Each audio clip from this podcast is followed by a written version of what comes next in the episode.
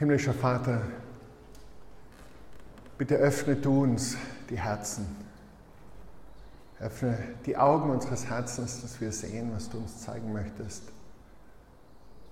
Öffne die Ohren unseres Herzens, dass wir hören, was du zu uns reden möchtest.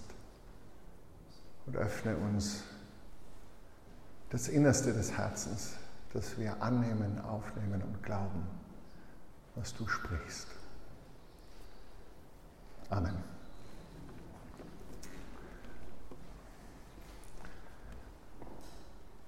Stell dir vor, du müsstest einen Nachruf auf dich verfassen. Äh, es gibt in der Church of England, zu der wir gehören, so einen Auswahlprozess für zukünftige Pfarrerinnen und Pfarrer, ein sogenanntes Discernment. Und das ist die erste Übung, die die machen müssen. Nachdem sie von der Ortsgemeinde empfohlen werden, kommen sie, werden sie begleitet in einem Prozess, der über eineinhalb bis zwei Jahre geht. Der Sam und der Dominik haben diesen Prozess gerade abgeschlossen und sind beide eingeladen worden, sich ausbilden zu lassen als Leiter von Gemeinden, als Pastoren, als Pfarrer. Und am Beginn dieses Prozesses steht eben diese Aufgabe, schreib einen Nachruf auf dein eigenes Leben. Bis jetzt. Nicht was noch zukünftig kommt, sondern bis jetzt. Wenn du diese Aufgabe machen würdest und ein Obituary, einen Nachruf auf dein Leben verfassen würdest, aus geistlicher Perspektive, was würdest du wohl reinschreiben? Welche Bedeutung haben die verschiedenen Ereignisse deines Lebens? Die Erfolge und die Niederlagen, die Schmerzen, die Freuden, die falschen Entscheidungen, die Sünden, die guten Entscheidungen, die gerechten Werke. All deine Erfahrungen, welchen Sinn und welche Bedeutung haben sie? Und Stand heute, Status quo, gäbe es, wenn wir darüber nachdenken, eine bestimmte Antwort, aber ich vermute mal, dass für die meisten von uns noch eine Zeit weitergeht, unser Leben. Und du kennst es, dass sich die Bedeutung von Erfahrungen auch wandelt im Laufe der Zeit dass du vielleicht gewisse Dinge, die du besonders toll fandest, rückblickend als ziemlich ungünstig bewertest, aber dass du im umgekehrten Sinn auch schmerzhafte, schwierige Erfahrungen vielleicht ganz anders bewertest, wenn dein Lebensbogen sich weiterentwickelt. Die Antwort, die wir darauf geben, welche Bedeutung, die Erfahrungen, die Erlebnisse, die wir sammeln, haben werden am Ende unseres Lebens, hängt nicht zuletzt, nicht zuletzt davon ab, nicht nur, aber nicht zuletzt, wie wir heute leben, wie wir uns heute Morgen, heute und morgen entscheiden, in welche Richtung wir letztendlich gehen und wo wir am Ende landen. Das ist so die Eingangsfrage, wie würdest du so einen Nachruf auf dich selbst verfassen? Welche Bedeutung haben die verschiedenen Ereignisse deines Lebens? Ich komme natürlich zurück auf diese Eingangsfrage. Es ist heute der letzte Sonntag im Schuljahr, deswegen schließen wir eine Serie ab, die wir im Januar begonnen haben. Wir haben begonnen ganz am Anfang dieses dicken Buches der Bibel, im ersten Buch der Bibel, im ersten Buch Mose, im Buch Genesis. Wir haben immer wieder sporadisch Einzelpredigen gehabt zu verschiedenen Themen, Ostern und Pfingsten und, äh, und, und dergleichen. Aber wir haben zwölf Predigten bis jetzt gehört. Das ist die 13. zum Buch Genesis. Wir sind eigentlich nur bis Kapitel 24 gekommen. So ungefähr 50 Kapitel gibt es. Das letzte, was wir gehört haben, war, dass für den Isaac eine Frau gefunden wird, die Rebecca. Ähm, und wir überspringen heute oder machen so fast forward die Kapitel 25 bis 50. Und was wir heute vorgelesen gehört haben von Bernie war Kapitel 50, Vers 15 bis zum letzten Vers dieses Buches. Äh, warum haben wir überhaupt Genesis gelesen? gelesen? Um eine Geschichte zu verstehen, musst du den Anfang kennen und letztlich auch das Ende. Und so zumindest schauen wir uns jetzt das Ende von Genesis an. Der Bogen geht ja in der biblischen Offenbarung vom, von der Schöpfung bis zur Neuschöpfung, vom Buch Genesis bis zum Buch der Offenbarung. Für mich, ich bin oft bewegt worden von den Texten in Genesis, von den Predigten, die andere gepredigt haben aus unserem Team, auch das, was ich selber vorbereitet habe. Zum Teil war ich zu Tränen gerührt in der Vorbereitung und echt überwältigt von der Schönheit und von der Heiligkeit, von der Herrlichkeit Gottes, die spürbar ist in diesen Texten. Immer wieder haben sie in mein Leben, in unsere Zeit hineingesprochen.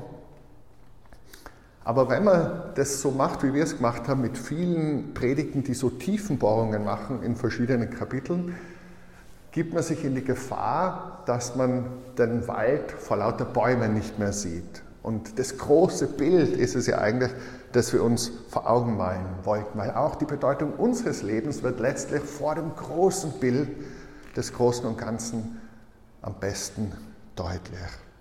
Worum geht es im Buch Genesis? The meaning of life, the universe and everything.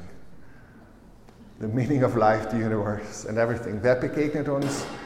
Niemand geringerer als der Schöpfer des Universums, der Schöpfer und Erhalter alles dessen, das besteht. Das Buch zerfällt in zwei große Blöcke. Der erste Block, Kapitel 1 bis 11, ist die sogenannte Protohistorie, beginnt mit der Schöpfung aus dem Nichts heraus und dann schafft Gott aus dem Chaos Ordnung, bringt Shalom. Gott schafft den Menschen als Mann und Frau in sein Ebenbild und gibt dem Menschen den Auftrag, Shalom, Ordnung zu bringen. Dieser Ruf, es dem Schöpfer gleich zu tun. Dann der Zerbruch dieser Beziehung, der Sündenfall, der Bruch der Beziehung mit Gott, auch der Bruch der Beziehung zwischen Mann und Frau, der Beziehung in den Familien, der erste Mord, Brudermord und die Ausbreitung der Sünde, die Ausbreitung des Chaos. Dieser Shalom, dieser Friede, den Gott gebracht hat, geht immer mehr verloren. Kurz Zusammenfassung, Kapitel 1 bis 11. Kapitel 12 setzt neu an mit dem Ruf, der an Abraham ergeht.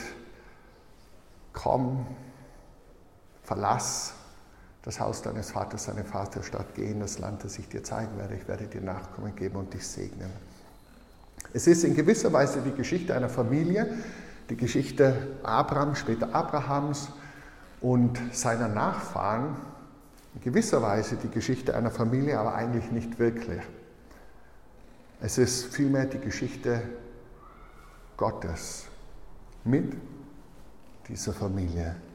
Gott offenbart sich als ein Gott, der die Welt aus dem Chaos wieder zurückführen möchte und wird in den Shalom, in die Ordnung. Ein Gott, der beruft, der sagt, zieh aus, geh, der Verheißungen schenkt, Verheißung von Land, Verheißung von Nachkommen, Verheißung von Segen, Segen für alle Nationen.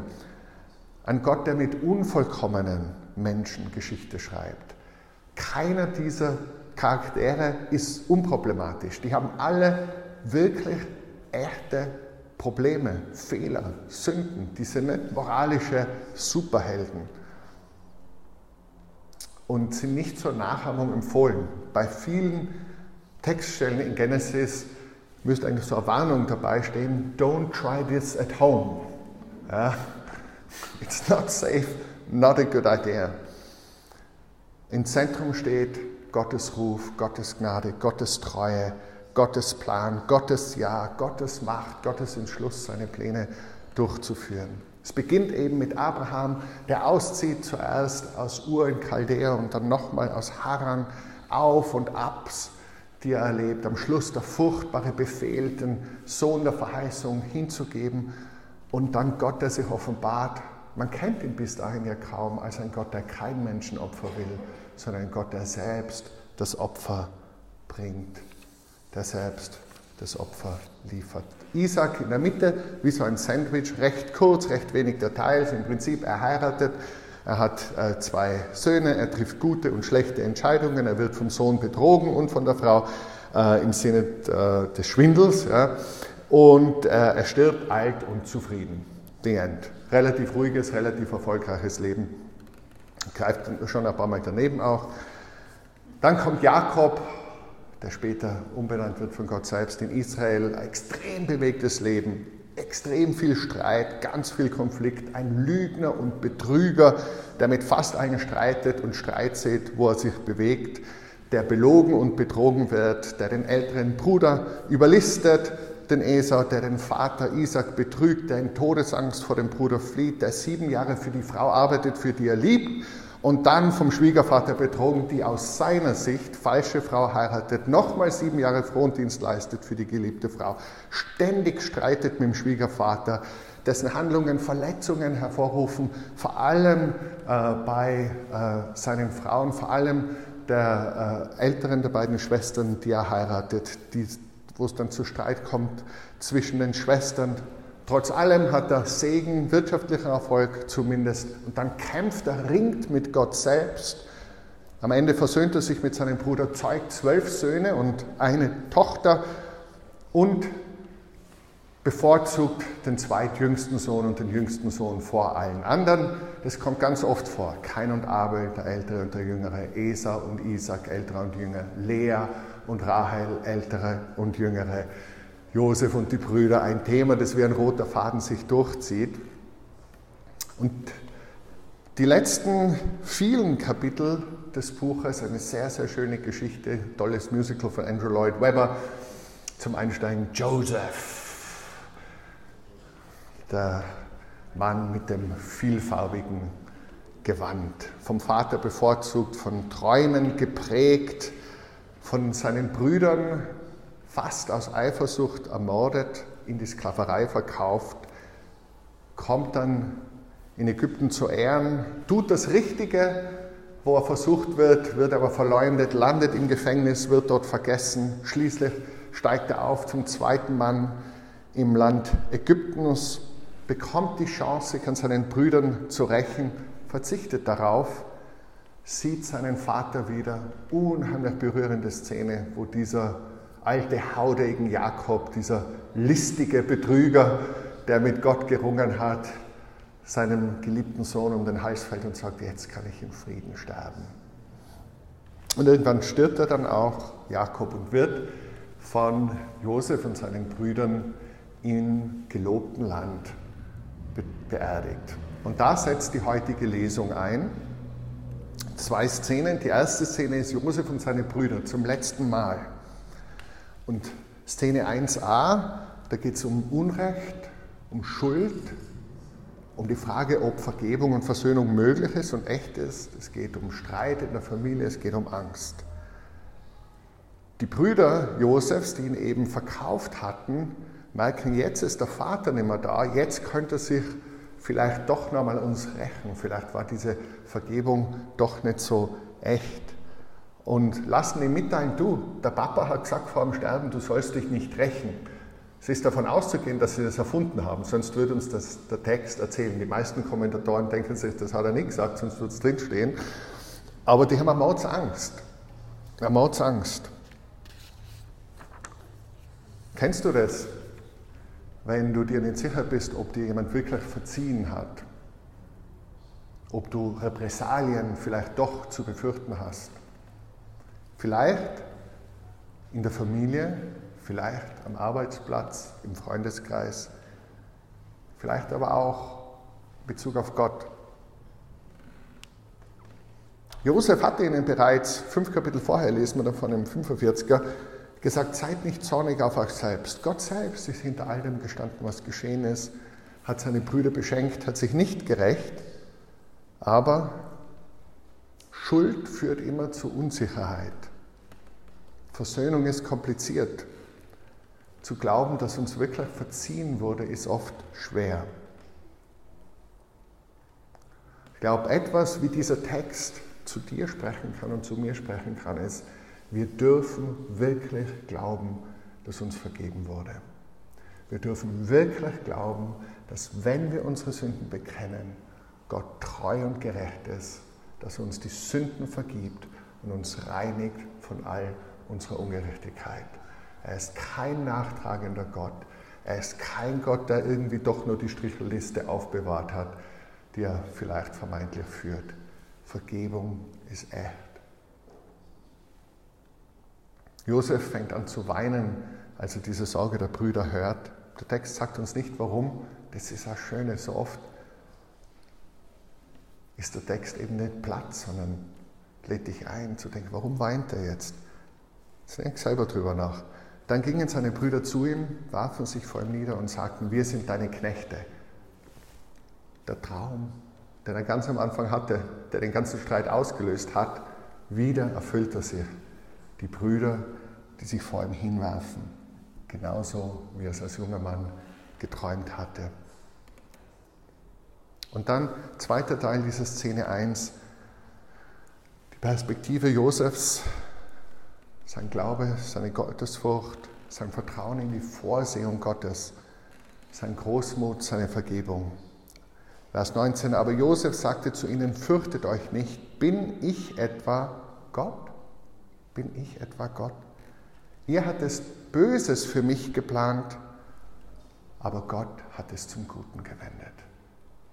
Ihr hattet Böses für mich geplant, aber Gott hat es zum Guten gewendet.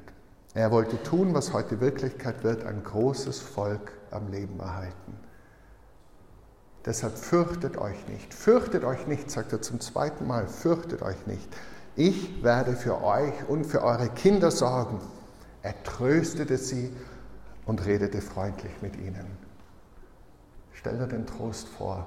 Du hast Angst, jetzt hätte er die Macht, sich wirklich zu rächen. Jetzt muss er nicht mehr auf den Vater Rücksicht nehmen Jetzt könnte er so richtig zuschlagen. Du bist in seiner Gewalt und du weißt, ich habe echt große Schuld auf mich geladen.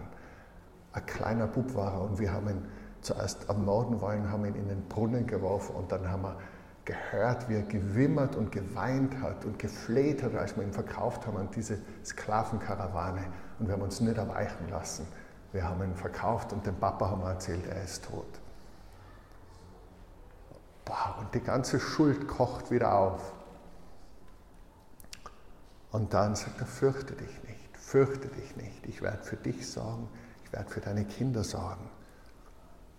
Gott irgendwie hat es alles zum Guten gewendet, was ihr böse gemeint hattet. Und er tröstet sie. Er tröstet dich, er tröstet uns. Er redet freundlich mit uns. Ein Bild hin, ganz sicher ein Bild auch auf Jesus. Ja immer wieder blickt so durch, was Jesus dann erfüllt, der nach der Auferstehung kommt und sagt, fürchtet euch nicht, fürchtet euch nicht, der uns immer wieder versichert, dass das, was ihm widerfahren ist, und bei Jesus war es ja der Tod am Kreuz, dass das letztlich in Gottes Plan war zu unserem Guten. Auch das scheint schon durch, wenn du das mit den offenen Augen des Nachfolgers der Jüngerin Jesu liest, dann siehst du, da blitzt auf, wow, wie vorweggenommen eine Begegnung mit dem Auferstandenen. Josef sagt, bin ich etwa Gott? Ihr hattet Böses für mich geplant, aber Gott hat es zum Guten gewendet. Und da möchte ich ein bisschen verweilen. Wenn du von der Anfangsfrage her kommend den Nachruf auf dich schreibst. Welche Bedeutung haben die Schmerzen und die Glücksmomente? Welche Bedeutung haben die Zerbrüche und die Erfolge? Welche Bedeutung werden sie am Schluss haben? Der französische Schriftsteller ein Diplomat, Paul Claudel, hat einmal gesagt, Dieu écrit trois avec des lignes courbes. Gott schreibt auf krummen Zeilen gerade. Gott schreibt auf krummen Zeilen gerade.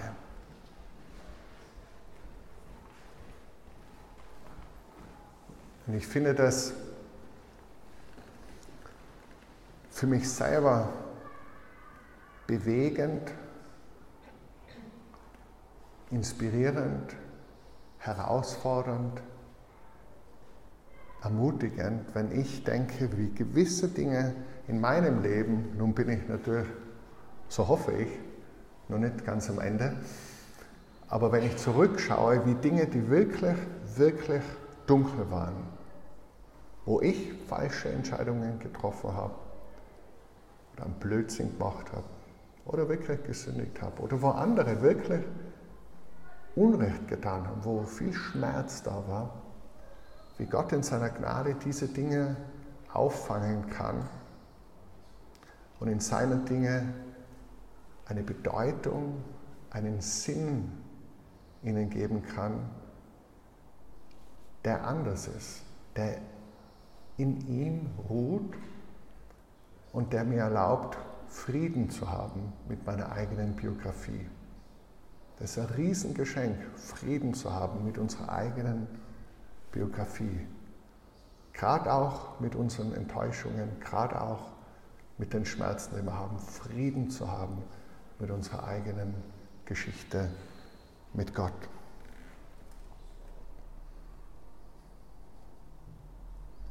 Der Vers, der sich aufdrängt, bei dem man sehr aufpassen muss, dass man nicht oberflächlich sagt, weil sonst gehört er gerade im Gespräch mit jemandem, der gerade durch eine schwere Zeit geht, eigentlich nicht ein freundliches Lächeln und Amen, sondern Erwatschen, wenn man den Vers zu leicht verwendet. Ich verwende ihn doch. Römer 8, eines aber wissen wir, alles trägt zum Besten derer bei, die Gott lieben. Sie sind ja in Übereinstimmung mit seinem Plan berufen. Das ist die Verheißung. Und Paulus, der das schreibt, ist nicht einer, der immer auf der Sonnenseite des Lebens steht. Paulus, der das schreibt, ist nicht einer, der sagt, hey, alles dient zum Besten, schau an, it worked so well for me, ich habe geglaubt, ich habe großes Opfer gegeben und Gott hat mir zehnmal mehr aufs Konto gegeben und ich war Gastfreundschaft und jetzt habe ich die Villa und ich war krank und jetzt bin ich seit 20 Jahren immer beim Arzt gewesen. Das ist ja nicht die Story von Paulus, die Story von Paulus ist, wie oft gesteinigt, dreimal gesteinigt, mehrere Male ausgepeitscht, dreimal Schiffbruch erlitten, in Ängsten in der Stadt, in Ängsten auf der, äh, am, am, am, freien Feld, verfolgt von meinem eigenen Volk, den Juden, verfolgt von den Heiden. Das ist so seine Come and Join Me Einladung. Und er sagt, alle Dinge tragen denen, die Gott lieben, zum Guten bei. Das ist die Perspektive, die Josef retrospektiv und eben erst retrospektiv auf sein Leben hat. Viele Jahre hatte er diese Perspektive nicht, konnte sie gar nicht haben. Die Ereignisse der Vergangenheit sind unabänderlich und Unrecht bleibt Unrecht. Das Unrecht, das man dir angetan hat, bleibt Unrecht. Die Sünde, die andere dir gegenüber begangen haben, bleibt Sünde. Die Ereignisse, natürlich, das ist das Wesen der Vergangenheit im Gegensatz zur Gegenwart und zur Zukunft, ist sie unabänderlich. Aber was veränderbar ist, ist die Bedeutung, ist der Sinn dessen, was geschehen ist. Und da, wenn wir eingebettet sind in diese große Geschichte Gottes, die wir in diesem wunderbaren, heiligen, schönen, inspirierten Buch der Heiligen Schrift lesen und deren Teil wir sind, wenn wir uns in diese Geschichte hineingebettet wissen und in die Geschichte dieses Gottes mit der Welt, mit dem Kosmos, mit Israel, mit der Kirche, mit uns, wenn wir uns in diese Geschichte eingebettet wissen, dann wandelt es, dann kann es wandeln, was die Dinge bedeuten. Beispiel dafür die Wundmale Jesu. Am Karfreitag bedeuten die einfach Tod. Vernichtung durch das Imperium und durch die Ablehnung seines eigenen geliebten Volkes.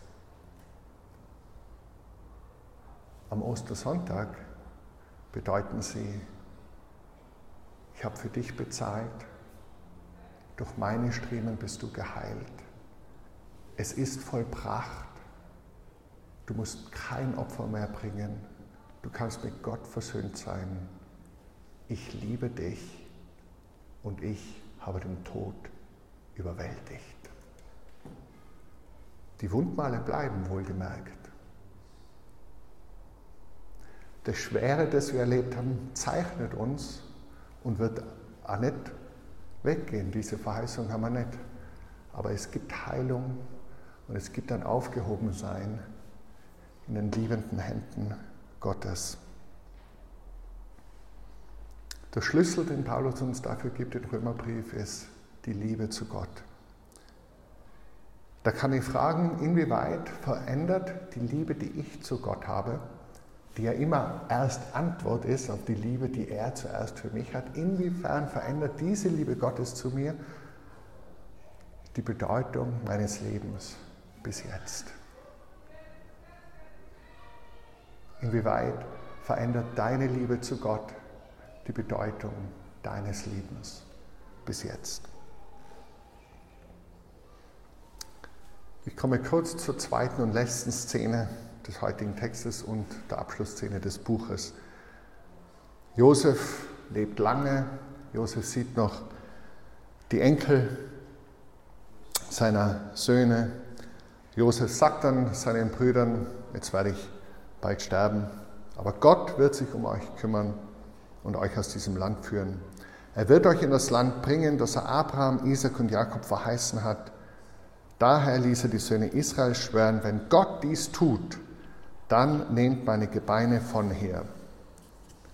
Nehmt mich mit in das Land. Er starb im Alter von 110 Jahren in Ägypten. Er wurde einbalsamiert.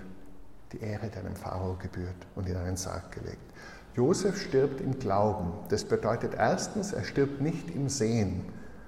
Das Buch Genesis endet nicht mit Leben im gelobten Land, sondern mit Tod in Ägypten. Eine Warnung gegen Triumphalismus.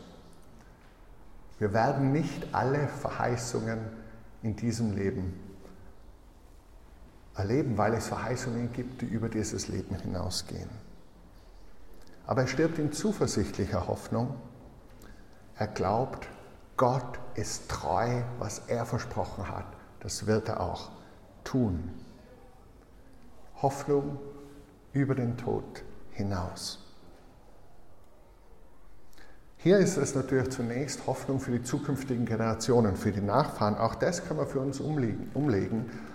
Und da möchte ich nur sagen, wenn die Träume, die du hast, die Träume, die ich habe, auch die Träume, die wir gemeinsam haben, zum Beispiel für die Citykirche und für die Kirche Gottes in all den vielen Gemeinden in dieser Stadt, wenn diese Träume sich in einer Generation erfüllen lassen, dann sind sie nicht groß genug. Wenn wir Träume haben, die sich in unserer Lebenszeit erfüllen lassen, was sollen das für Träume sein? Das sind Ziele. Das kann ich mit Management-Dings festlegen und, und wieder nach ausstrecken. Ich denke jetzt an den Tag, nicht nur wo ich die Verantwortung für diese Gemeinde der Nachfolgerin oder dem Nachfolger übergeben werde, sondern wo diese ihren Nachfolgern und Nachfolgerinnen übergeben und wieder und wieder. Wir bauen gemeinsam, so Gott will und Gnade schenkt und Jesus seine Wiederkunft hinausschiebt für Generationen. Ich habe schon ein paar Mal erzählt, in unserer alten Gemeinde in Oxford gab es ein Bild, das mich sehr bewegt hat. Es war nur eine Liste von Namen. Die Liste der Namen der verantwortlichen Hauptpastoren. Sie begann im Jahr 1256 und ging lückenlos durch. Bis zu meiner Zeit war dann 2002 bis Charles St. George Cleverly, so heißt der Charlie mit vollen Namen. Seit wir weg sind, ist das bis ausgefüllt, 2020, und seitdem ist der nächste dran. Und das ist für mich so ein schönes Bild. Erstens zeigst du, your main job is, don't mess it up. Ja, das geht jetzt da schon fast 1000 Jahre. Sei nicht die Generation, die es voll verbockt. Ja. Etwas wird dir anvertraut, ein Erbe, eine Gruppe von Menschen, eine Verantwortung. Was Gott will, ist, dass du treu bist und bewahrst. Und am Schluss wird wieder jemand anderer die Verantwortung tragen und so weiter und so weiter. Und auch du stehst in so einer Kette von Namen. Die Kette der Namen deiner Vorfahren, aber auch die Kette derer, die die Botschaft von Jesus Christus über die Jahrtausende bewahrt und weitergegeben haben. Und jetzt sind wir dran. Wir sind die Generation für heute. Und die Frage ist, was geben wir unserer Generation und der nächsten weiter? Dafür können nur du und ich gerade stehen, weil es nur deine meine Aufgabe ist. Niemand sonst. Ist unsere Vision, unser Traum so groß, dass er nicht in einer, sondern in vielen Generationen erfüllen kann. Natürlich geht es im Neuen Testament noch viel weiter, weil unsere Hoffnung nicht nur irdisch bei den Nachkommen ist. Jesus hat keine physischen Nachkommen gezeugt, Paulus hat keine physischen Nachkommen gezeugt. Und doch haben sie sehr für das Erbe, für das ewige Erbe gelebt. Jesus natürlich auch Kategorie, aber Paulus sicher von den Menschen einer, der am meisten Erbe hinterlassen hat. Also es geht, es ist Good News für alle, ob wir biologische Nachfahren haben oder nicht. Und die Hoffnung ist die Hoffnung der Auferstehung. Ich glaube an die Auferstehung der Toten und das ewige Leben. Do we really? Ich glaube und die Auferstehung der Toten und das ewige Leben. Wir sind in einem Spannungsbogen, manches erleben wir schon jetzt. Wir beten im Vater unser, dein Reich komme, dein Wille geschehe, wie im Himmel so auf Erden. Das bedeutet, wo Krankheit ist, heile du. Wo Ungerechtigkeit herrscht, bring du Gerechtigkeit. Wo Armut ist, bring du Versorgung und Wohlergehen. Wo Gefangene sind, bring du Freiheit. Wo gebrochene Herzen sind, heile du gebrochene Herzen. Wo Sünde ist, bring du Umkehr, Vergebung und Reinigung. Wo Dunkelheit ist, bring du Licht. Dafür beten wir, in diesem Spannungsfeld sind und wir sagen, wir wollen das jetzt schon spüren und leben, in meinem Leben, im Leben meiner Familie, in unserem Leben, im Leben dieser Gemeinde, im Leben der Kirche, im Leben der Stadt, im Leben des Landes, im Leben des Kontinents, im Leben dieser Welt. Wir wollen sehen, dass Gottes Reich kommt. Und immer wieder kriegen wir einen Vorgeschmack. Jede Bekehrung, jede Heilung, jedes Herz, das heil wird, jeder, der wieder Hoffnung schöpft, jeder, der frei wird, ist ein Vorgeschmack auf den Himmel. Und doch ist es already, but not yet. Ich schließe ab, Römer 8, schon vor aller Zeit hat Gott die Entscheidung getroffen, dass sie ihm gehören sollen. Darum hat er auch von Anfang an vorgesehen, dass ihr ganzes Wesen so umgestaltet wird, dass sie seinem Sohn gleich sind. Er ist das Bild, dem sie ähnlich werden sollen. Denn er soll der Erstgeborene unter vielen Brüdern sein. Und weil Gott für sie für dieses Ziel bestimmt hat. Das ist die Fortsetzung von dem, alle Dinge dienen denen, die Gott lieben, zum Besten. Es bedeutet nicht, dass sie zu weltlichem Erfolg dienen. Es bedeutet nicht, dass sie zu Friede, Freude, Eierkuchen dienen. Es bedeutet, dass sie dazu dienen, dass du und ich, dass wir Jesus ähnlicher werden, dass wir in dieses Bild umgestaltet werden. Ich habe öfter diesen Satz, den ich in einem Buch gelesen habe, zitiert. The only tragedy in life is not to become a saint. Das Einzige, wo wir es wirklich verbocken können, ist, wenn wir nicht zulassen, dass Jesus uns umgestaltet in seine Liebe, in seine Gnade, in sein Erbarmen, in seine Großzügigkeit, in seine Heiligkeit, in seinen Gehorsam.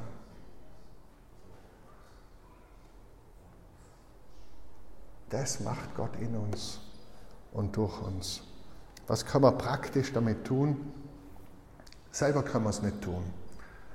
Also wenn das als Anleitung Three Steps to Holiness oder Ten Steps to Holiness hörst, wirst du daran verzweifeln, werden wir gesetzlich werden, werden wir keine Freude haben. Ohne Gottes Hilfe, ohne das Wirken des Heiligen Geistes, ohne seine Gnade, vergerät. Aber wir können und wir sollen uns danach ausstrecken. Suche Gott, suche Stille, suche Einsamkeit. Geh ins Gebet. Lies die Bibel und lies sie mit deinem Herzen.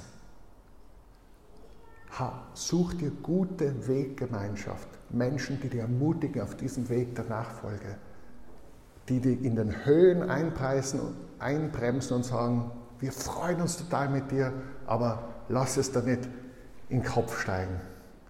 Äh, ich denke gerade an das, was der Bruder eines Freundes, der immer äh, in die WhatsApp-Gruppe schreibt, wenn ein Erfolg zu feiern ist, sagt du, hinter dir äh, steht einer und der sagt, wie, wie, wie, geht der Spruch, was der Markus immer schreibt?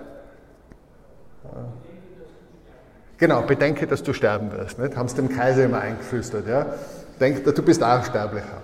Also so, bleib am Boden. Aber auf der anderen Seite, in den Tiefen, die dir ermutigen und die dir sagen, bedenke, dass du auferstehen wirst. Bedenke, dass du ewig leben wirst. Bedenke, dass Gott treu ist. Weggemeinschaft. Deswegen sind die Community Groups so wichtig. Deswegen ist Weggemeinschaft so wichtig. Deswegen ist Gemeinde so wichtig. Wenn wir Gemeinde nicht erleben, fehlt uns etwas Riesiges, aber auch wir fehlen. Es muss natürlich nicht diese sein. Es gibt viele wunderbare Gemeinden in dieser Stadt und, und, und in diesem Land. Aber es ist wichtig, dass wir dazugehören, geistliche Heimat haben. Dass wir Gastfreundschaft üben. Streck dir danach aus in dem Sommer. Was ist in dem ganzen Evangelium? Was kann uns noch von Christus und seiner Liebe trennen? Brüder, die uns verkaufen? Eine Frau, die uns falsch beschuldigt und ins Gefängnis bringt? Einer, dem wir helfen und der uns vergisst, dass wir Jahre im Gefängnis bleiben? Not, Angst, Verfolgung, Hunger, Entbehrungen, Lebensgefahr, das Schwert des Henkers. Mit all dem müssen wir rechnen. Denn es heißt in der Schrift, deinetwegen sind wir ständig vom Tod bedroht, man behandelt uns wie Schafe, die zum Schlachten bestimmt sind. Und doch, in all dem tragen wir einen überwältigenden Sieg davon durch den, der uns so sehr geliebt hat.